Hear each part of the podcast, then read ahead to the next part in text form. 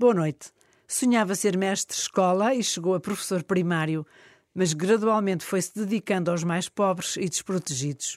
Hoje, o nosso convidado tem grandes responsabilidades sociais e desdobra-se a ajudar os outros. Fique connosco para o conhecer melhor. Boa noite. Eu sou Manuel Girão, tenho 47 anos, sou casado, tenho três filhos e sou um católico inquieto.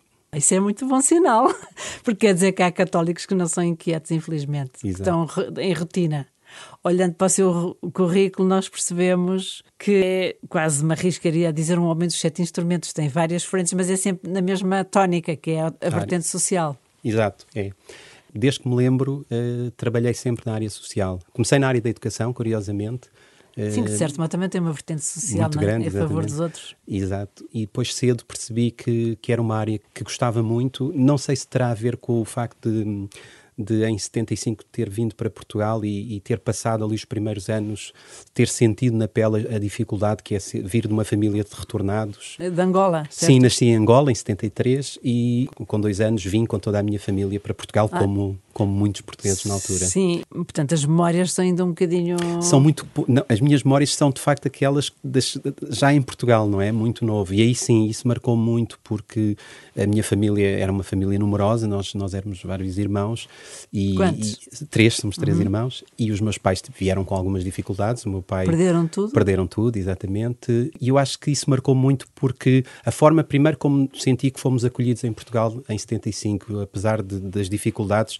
Portugal mobilizou-se para acolher os, os retornados. Isso, isso, mas tiveram isso... sorte de ser bem acolhidos, é que alguns foram olhados de lado, como sabe. Exato, mas nós, nós tivemos essa sorte porque, como a família do meu pai era portuguesa, tínhamos cá muitas bases e por isso fomos, fomos bem acolhidos. O que acontece é que vivemos com algumas dificuldades no princípio e isso marcou muito. Eu acho que a minha veia social vem daí, vem de ter sentido eu próprio, enquanto retornado, eu e a minha família, essa dificuldade. E depois quando cresci, percebi, ou seja, quando se fala em pobreza ou em dificuldades, eu sei o que é isso, eu sei o que é uma uhum. família ter dificuldade, eh, porque eh, não só a minha família próxima, mas os meus amigos. Quer dar amigos exemplos, assim, do que é que se lembra dessa fase mais difícil? Lembro-me, há um pormenor muito engraçado, nós quando viemos para Portugal, viemos, para, viemos viver para a Estrela, para a casa de uma, de uma avó. Para Lisboa. Para Lisboa, uhum. para a Estrela, em Lisboa, e, e nós muito pequenos, por dificuldade, nós não andávamos num colégio nem numa escola e passávamos o dia no Jardim da Estrela três, três crianças pequenas a brincar, porque a, os meus pais tinham de ir trabalhar, e isso deixou muitas marcas, porque hoje em dia era impossível, não é? Um, três crianças ali entre os quatro e os, e os oito anos à solta, e depois aquela... Sim, não tinham amigos, assim não, numa primeira não, fase? Não, numa primeira fase não, e estávamos muito, estávamos distantes do nosso ambiente, principalmente, porque a maior parte da minha família foi para o Algarve. E isso, isso marcou-nos e, e, a dificuldade mesmo financeira. A minha mãe e alguns familiares iam para a fila do antigo IARN, que era um Instituto de Apoio aos, aos Retornados, e íamos pedir roupa, alimentos, e, isso lembro-me, uh, e acho que isso marcou-me. E, claro. e por isso quando tento ajudar famílias em dificuldade ou poder dar o meu apoio, sei claro, o que é isso. Sei muito fresco na memória exatamente, mesmo assim. Exatamente. Mas quer dizer, de qualquer modo, depois eh, estudou, não é? E Sim. optou pelo ensino. Sim, exatamente. Mas foi logo, achou logo que era isso que queria? Sim, eu sempre gostei muito de ensinar, sempre gostei muito de, de estar com os outros e tinha aquela ideia do mestre-escola, achava imensa piada a ideia do professor de primeiro ciclo, aquele professor de base, porque é aí que eu acho que dá para transformar mesmo. E então sempre quis ser professor de primeiro ciclo, na altura nem era primeiro ciclo, era ser professor primário, uhum. e, foi, e foi essa a minha vertente, e foi, foi para isso que estudei, e, e consegui sempre conciliar, enquanto estudava, conciliar o trabalho em, em bairros sociais, e, e, fiz toda a minha formação uh, a trabalhar e a conhecer a realidade de bairros sociais. Mas isso era uma opção sua, quer dizer, opção. a par da sua carreira, vamos dizer assim, de professor, sempre quis sim, sim, complementar de uma maneira realista, digamos sim, assim, pôr sempre... as mãos na, no barro. Exatamente eu sempre quis perceber só vivendo uh, a realidade das pessoas e com as pessoas é que nós percebemos mesmo o que é que é necessário, o que é que faz falta. E eu sempre quis ter essa, essa quis sempre estar por dentro das comunidades. E, Como é que fazia? Meteu-se em algum grupo de voluntários ou ia lá oferecer-se para sim, ajudar? Sim, sim. Participei sempre em, em associações juvenis, eh, na ACM, a Associação Cristã da Mocidade, na própria Misericórdia da Amadora, na Santa Casa Misericórdia, que também tinha programas de férias, e sempre me envolvi como voluntário ou até, por exemplo, dava explicações aos, a, a, crianças mais novas em bairros sociais, eh, e isto sempre em complemento, porque eu achava sempre que aquilo iria ser muito importante para a minha formação e consegui sempre conciliar os estudos e isto deu-me uma bagagem muito grande. Mas era quando... de graça ou ganhava alguma coisa? Numa primeira fase, até, até ter idade de fazer um contrato de graça, sim, eh, principalmente nos primeiros anos, ali até aos 19 anos, depois sim, depois consegui conciliar um trabalho em part-time num bairro social, onde, onde fazia todo o trabalho com as crianças em formato da ATL uhum. e aí em complemento com os, com os meus estudos. Portanto, estava a correr bem. Sim. Está... Então, porquê depois deu outro salto ainda mais, digamos assim, da organização, porque depois foi avançando. Sim, porque depois eu, eu entretanto, uh, entrei, fui para uma escola de primeiro ciclo, fui professor, gostei imenso da experiência, depois mudei onde é que, de escola. Onde é que foi sempre na zona de Lisboa? Sempre na zona de Lisboa. Mas falou na Amadora, entretanto? E aqui, aqui na Amadora foi porque foi a minha primeira escola, aqui uhum. num bairro, é porque, curiosamente aqui muito próximo aqui da, da rádio, da rádio porque era aqui na Buraca. Uhum. Depois, a Misericórdia, nessa altura, ia abrir um colégio, convidou-me para ser professor desse colégio, da, da Amadora, Amadora, a Misericórdia da Amadora. Eu achei que era, era um projeto muito aliciante, porque era um colégio que ia abrir ao mesmo tempo e no mesmo espaço físico de um lar de idosos, em que os, os próprios idosos fariam parte também da formação dos alunos. Eu achei o projeto muito interessante e aceitei.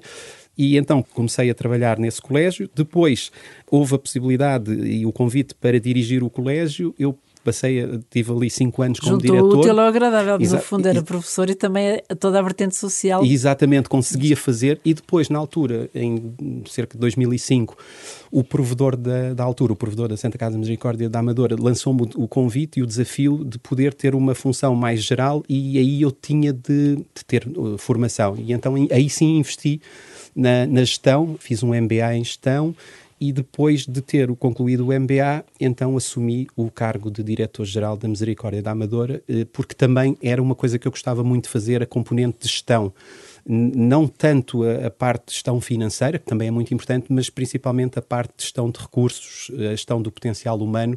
Foi, é uma coisa que eu gosto muito gerir pessoas, estar com pessoas, fazer parte de, da vida das pessoas, não só como colaboradores, mas como, como cidadãos, e isso, isso fez de mim um, um, gestor muito próximo. E é isso que tenho vindo a desenvolver em, em termos profissionais, desde 2005 até à data com este cargo? Eh, assim, para quem está de fora, ouvi-lo parece que é meramente organizativo, mas se gosta muito, quer explicar porque é que gosta assim tanto de gerir pessoas, entre aspas? Eu gosto muito de gerir pessoas porque eu acho que o, o maior, ah, isto é, um, eh, é, o maior potencial de uma organização são as pessoas, isso é todos nós acreditamos que seja assim. No entanto, eh, para se gerir pessoas é preciso gostar de pessoas. Eu gosto imenso de pessoas. Eu sou fascinado em, ou seja, eu tenho uma gosto muito de estar com pessoas, Mas gosto muito de relacionar. Melhor porquê. Porque, porque é assim estranho dizer, eu estou apaixonado por pessoas. Porque, porque eu acho que eu acho que nós para sermos felizes uh, para e, e, nós católicos para ir ao encontro daquilo que Jesus nos ensina, nós temos de gostar do outro e, e gostar não é só um sentimento, é gostar vivendo com o outro, vivendo o outro e vivendo a realidade do outro pois, e aceitando não é uma coisa abstrata porque alguns nós temos mais empatia do que se calhar outros que que pronto, que não são logo mais imediatos de gostarmos deles, penso eu. Sim, é verdade. No entanto, eu gosto muito também das pessoas mais difíceis porque tento perceber, eu quando encontro alguém mais difícil ou alguém se costuma dizer mais, mais complicado ou com um feitio, eu tento sempre perceber o porquê e, e também dá muito gosto aproximar-me dessas pessoas e, e é, é, muito interessante quando eu sinto que desmonto alguém, mesmo que tenha um feitio mais difícil, porque gosto de me aproximar, de perceber, de Mas compreender. Não é com o objetivo de ganhar, entre aspas, ao outro. Não, não, é apenas com o objetivo de... de, de me convencer. Ou não, de... não, é com o objetivo de me sentir realizado, de me sentir bem, de, fazer, de sentir que posso fazer a diferença no outro. E é Mas isso... isso é, agora estava a ouvi-lo e lembro-me das insistências também do Papa Francisco, que diz sempre que o outro é uma riqueza, é um bem e que ele próprio gosta sempre de encontrar, incentiva de resto os católicos a desinstalarem-se, lá está, sim, saírem sim. do sofá ao encontro do outro, porque o outro é, é sempre uma surpresa que pode ser eh, muito mais correspondente do que a gente imagina. É nesse sentido também que é... diz gostar, porque senão qual era o benefício? Deve ser um desgaste imenso, se não fosse por outra coisa maior. É, é mesmo isso, eu acho que nós só somos, nós só nos realizamos no outro. Eu desde pequeno que não sei o que é ser feliz estando sozinho. É, é muito bom às vezes estar só e gostarmos de ter o nosso espaço, mas eu só me realizo com o outro, ou seja, aquilo que eu sinto, e por isso é que gosto muito de pessoas, é sentir que posso ser útil e que os outros me podem ser úteis no bom sentido da palavra. Mas o Manuel tem família, tem três filhos, eles não se queixam? É, é, Porque quer dizer, quem não sofre também pensa, olha, olha, então ele também tem uma família, aí também pode ser uma riqueza que ele pode investir, não é? Sim, Portanto, é, e por isso é que, como é que resolve isso? É, é, eu julgo que quando se gosta é fácil, porque eu em tudo na vida meço tudo por tempo de qualidade.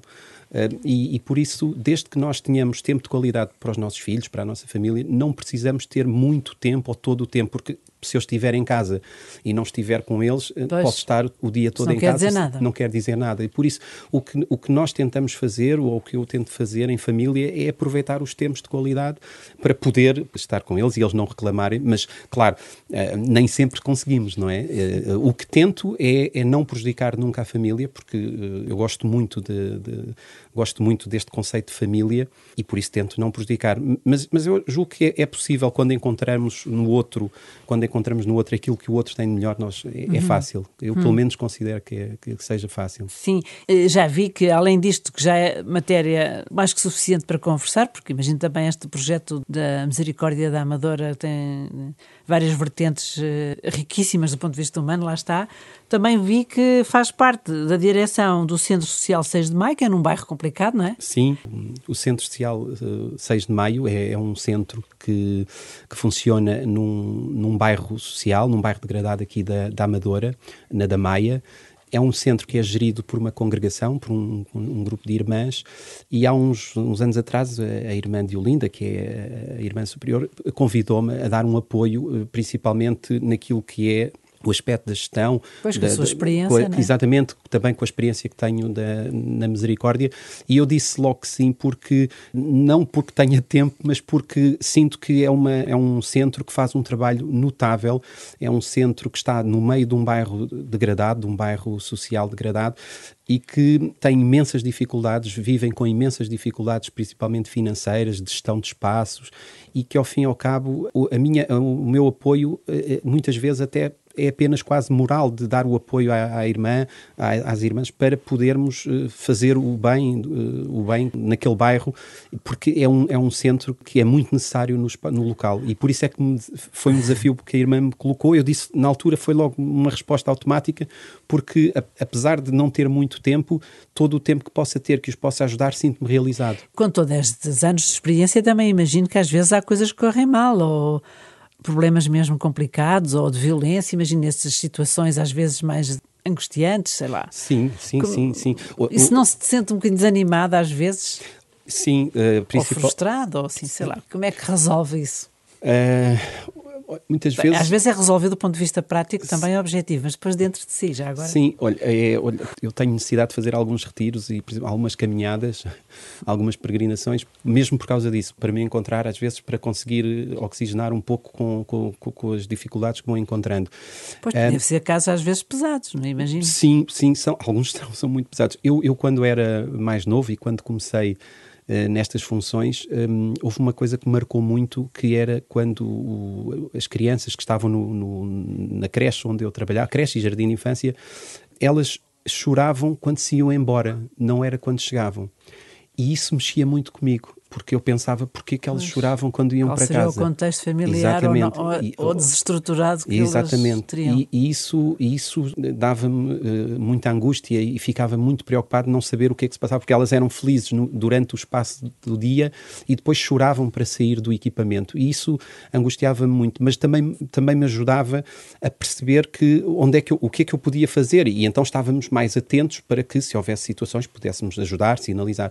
Ao longo dos anos, isso marcou muito, mas também me deixou muito calejado, ou seja, aquelas dificuldades que nós sentimos quando, por exemplo, sabemos que há uma criança com 12 anos que engravidou e que está completamente estruturada e nós depois fazemos todo o processo de, de quase de adoção daquela criança que aí vem e depois ajudarmos a, a mãe que também é uma criança ou, por exemplo, irmos à casa de alguém e a casa estar completamente destruturada, sem água, sem luz, eh, e nós começarmos aos poucos a ajudar, o que eu sinto é nós temos pôr as mãos na massa, fazer qualquer coisa, porque tudo aquilo que fizermos, quando é, mesmo que seja pouco, ajuda sempre, acrescenta sempre.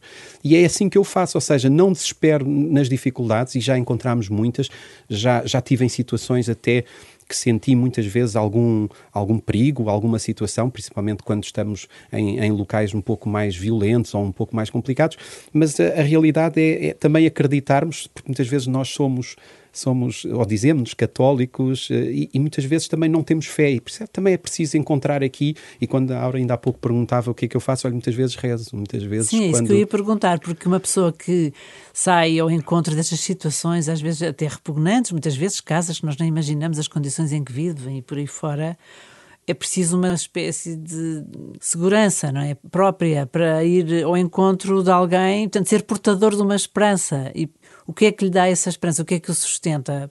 Quem é que o ajuda quando está assim aflito?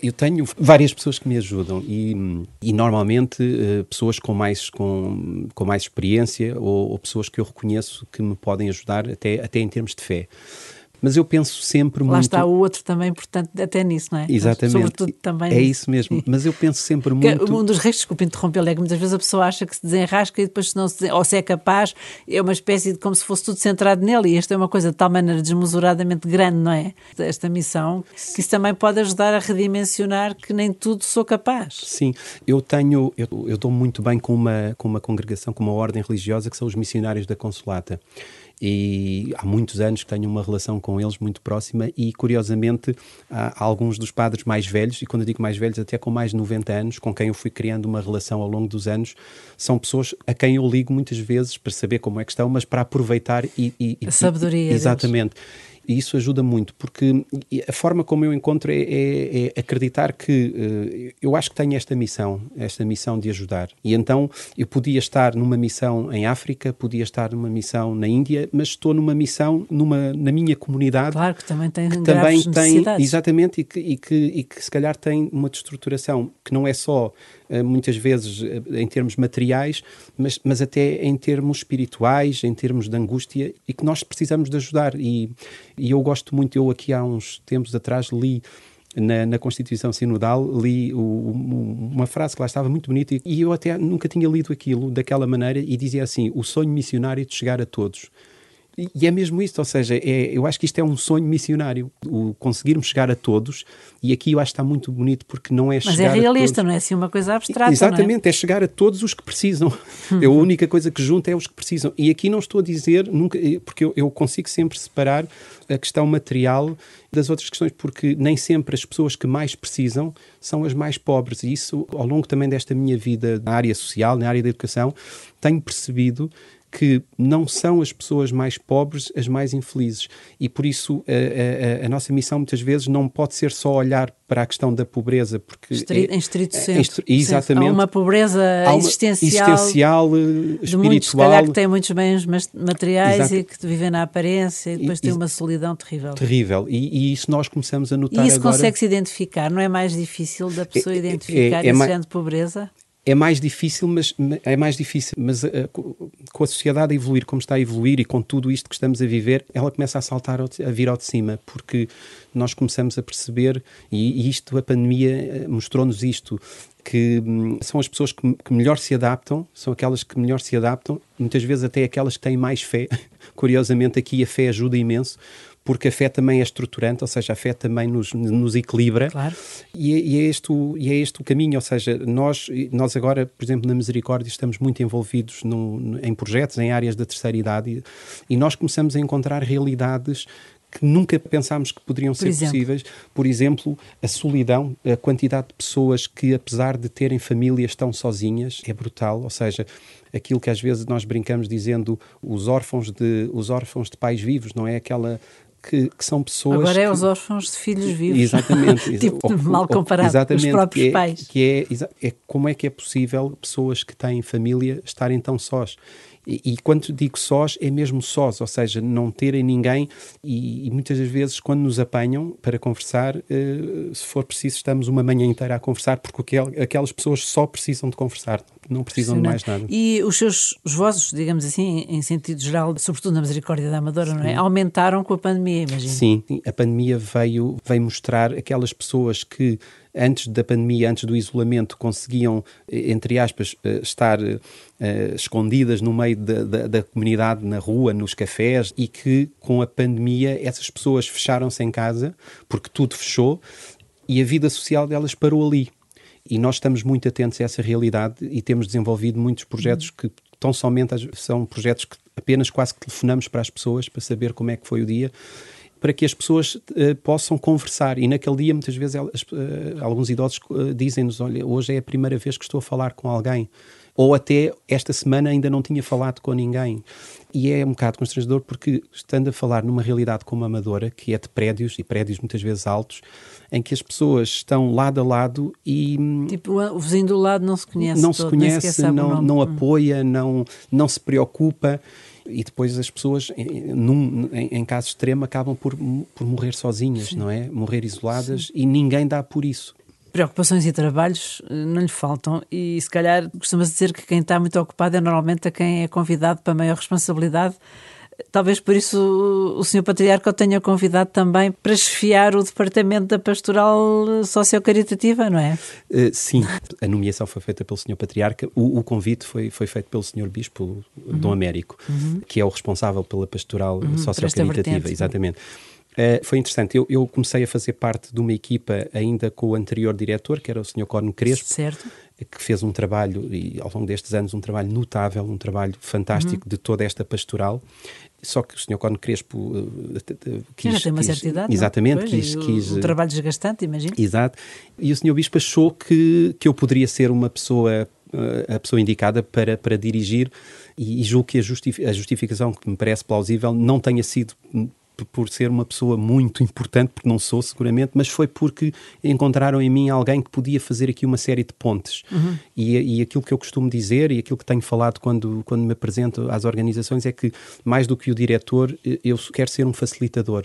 Ou seja, aqui um facilitador e um mediador entre as várias vertentes, os vários grupos, os vários departamentos, porque isso é uma outra Como coisa. o trabalho é sempre em equipa. É, é isso mesmo, isso é uma coisa que eu, que eu aprendi desde sempre, que ninguém faz nada sozinho nós não, e, eu até dizia, nós não nos bastamos a nós próprios, ou seja, e, e, e vê-se, nós vimos agora, estamos a assistir a tudo isto e percebemos que não, não são os mais ricos, todos nós precisamos de ajuda, todos nós precisamos do apoio uns dos outros, não há, ninguém consegue nada sozinho. Ninguém e aquilo, é autossuficiente. Ninguém, exatamente. E, e curiosamente, o, o Papa Francisco diz muito isto, diz muito que nós, nós precisamos do outro. E eu gosto muito, o Papa Francisco diz, é o tempo do nós e não do eu. E é isso que eu sinto no, no nosso departamento. O, o departamento eh, tem vários setores e aquilo que muitas vezes eu sinto é que os setores não, não trabalham em conjunto, não interagem, não aproveitam as próprias sinergias uns dos outros e o meu papel aqui, e aquilo que eu gostava muito que fosse a marca do, do meu papel neste, nesta, nesta direção do departamento, era conseguir que todas as pastorais conseguissem trabalhar em, em uhum. conjunto, para se complementarem, porque a pastoral social, se nós pensarmos, é tudo, não é? Sim, claro, é Toca, capilar, até é transversal. É transversal, capilar, eh, está em é como, como a pastoral da família, como a pastoral, uhum. e isto, e eu acho que se nós nos interligarmos, nos ajudarmos, e eu, eu, eu, acho que foi por isso que o Sr. Bispo me lançou este desafio, é uma responsabilidade grande, porque é uma mudança grande de, de paradigma no próprio, no próprio conceito da, da pastoral, mas eu estou convicto que, e a gente me pergunta se, eu não, se, eu, se não é uma grande responsabilidade, se acho que vou. Eu, eu não estou muito preocupado quanto a isso, porque sei que aquilo que eu pretendo fazer para que a pastoral funcione, é aquilo que já estamos a fazer atualmente, é, estou a fazer da melhor forma possível. E por isso não estou preocupado, porque vou dar o meu melhor para que corra tudo bem. E aquilo Sim, que não correr também bem. com os outros também, não é? Sim, Pois, nós temos uma equipa, exatamente. Ah, isso foi outra, outra, outra diferença.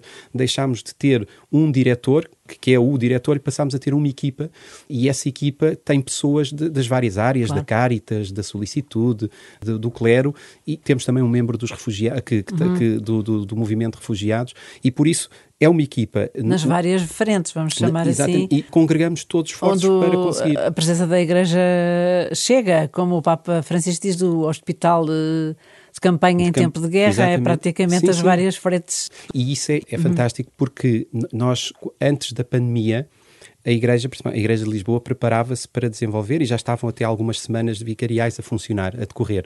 E é muito interessante da caridade, as semanas vicariais da caridade. E é muito engraçado que muitas não puderam fazer por causa da pandemia, Claro. algumas das atividades. Mas o mais engraçado foi foi o que eu constatei, foi que essas semanas passaram a meses e os meses passaram a um ano, ou seja, deixámos de ter a semana que as, as comunidades preparavam-se para desenvolver uma semana de caridade e passámos a ter de estar em caridade Permanente. permanente. Isso até foi uma vantagem, de certo modo. e, e com muito mais poder de mobilização. Sim, que agora vai culminar também num congresso, que também vai ser importante em maio, mas já não vamos ter muito tempo para falar nisso, mas de qualquer modo vai ser importante que, no fundo, concilie as várias frentes de presença da Igreja, desta vertente da caridade, num encontro. Sim, o Congresso tem como, como mote sair com Cristo ao encontro das periferias e ninguém como a Igreja está Claro. junto das periferias. E por algum motivo nós decidimos destacar neste Congresso as periferias, aquelas que são mesmo as periferias. E por isso vamos ter a pastoral da, da deficiência, a pastoral dos ciganos, os refugiados, porque de Sim, facto... os assuntos às vezes mais incómodos ou mais Exatamente, marginalizados. aquele- Uhum. aqueles que são mesmo as periferias sociais. Sim. Eh, porque muitas vezes nós olhamos às periferias eh, e, esquecemos que existem quase que periferias das periferias, que são mesmo aqueles que já estão. Uhum. E este congresso que nós pretendemos, a organização do congresso pretende que seja um encontro, como nós costumamos dizer, ou seja, o congresso é sempre um encontro, um encontro, mesmo que muita gente esteja online, mas vamos nos encontrar. Mas no- o nosso objetivo é que seja também um ponto de partida para, ou seja, que o congresso marque, porque este congresso vem na sequência de toda uma caminhada sinodal e o ano que o Sr. Cardeal tinha, tinha previsto para 2020, o ano da caridade, que passou também para 2021, por isso acabámos por ter dois anos Sim. dedicados à caridade. Este congresso marca estes dois anos de, de caridade, mas que não pode Sim, acabar claro, é um impulso para mais. ainda. Exatamente. Uhum. O Congresso nós pretendíamos muito e depois tivemos a felicidade de ter conseguido alguns oradores muito, muito, muito, muito bons eh, e, e por isso o, o Congresso Claro, acho o que vai Cardeal ser... Tolentino. Sim, é? o Cardeal Tolentino Mendonça, o Sr. Cardeal Patriarca Uhum. também, eh, o Sr. Bispo eh, e, um- e outros E convidados testemunhos vários, que, e outros testemunhos vários que a nossa ideia é que estes tes- testemunhos que mostrem aquilo que de facto a Igreja tem feito nos últimos tempos em Lisboa, ou seja, aquilo que nós costumamos chamar o que, é que temos feito em tempos de pandemia. E, e por isso consideramos, e o Sr. Cardeal quer muito, que seja também um, um congresso de estímulo, ou seja, que sirva de estímulo para que este- esta Igreja de Lisboa, de facto, sinta que há aqui tanto movimento, tanta gente, que só podemos eh, sair eh, ao encontro do outro e indo às tais periferias. Muito obrigada, Manuel Girão, por este seu entusiasmo e um dinamismo tão grande que se percebe que tem uma origem, que é esta origem de que falou também, a sua busca in- inquieta de, daquele que o sustenta, imagino eu que é Deus, e que também às vezes se, se manifesta, como disse, nesta desejo de peregrinar e de encontrar pessoas mais sábias. Muitas felicidades e, e boa sorte na sua missão. Obrigado, Aura. Muito obrigado pelo convite.